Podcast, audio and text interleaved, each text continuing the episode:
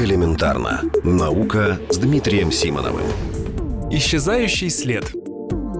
Если вам очень нравится идея о том, что американские астронавты никогда не были на Луне, вот вам свежие аргументы в пользу теории заговора.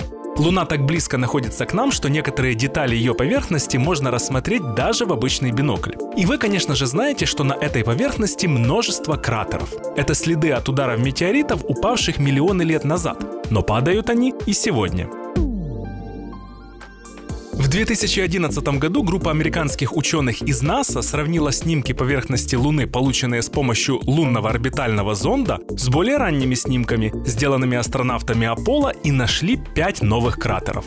Позже, за время работы лунного орбитального зонда, в распоряжении астрономов оказались тысячи пар снимков, показывающих один и тот же участок Луны с разницей во времени 7 лет. Их сравнили с помощью компьютерной программы и обнаружили, что за это время на Луне появилось как минимум 222 кратера, размером от 2 метров до 43 метров. Это приблизительно на треть больше, чем показывали теоретические расчеты. Эти результаты нужно учитывать при создании в будущем поселений на Луне. Вероятность прямого попадания метеорита относительно невелика, но во время удара во все стороны разлетается много пыли и обломки породы, которые вполне могут повредить лунную базу. Но что еще интересно, новые данные говорят о том, что поверхность Луны обновляется быстрее, чем считалось раньше. А значит, следы американских астронавтов тоже исчезнут быстрее. Новые данные должны выглядеть подозрительно с точки зрения сторонников теории заговора, которые в эти следы вообще не верят. Как будто бы кто-то пытается уничтожить то, чего нет.